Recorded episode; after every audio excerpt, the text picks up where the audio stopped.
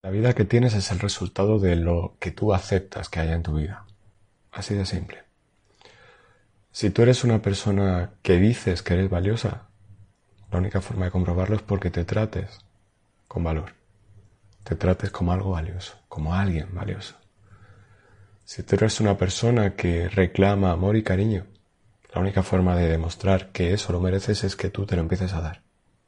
Si tú eres una persona que siente que merece que le vayan bien las cosas. Solamente vas a comprobar eso si cuidas tu camino para no meterte en callejones oscuros continuamente y empezar a sufrir. Tu vida es el resultado de lo que tú crees que mereces.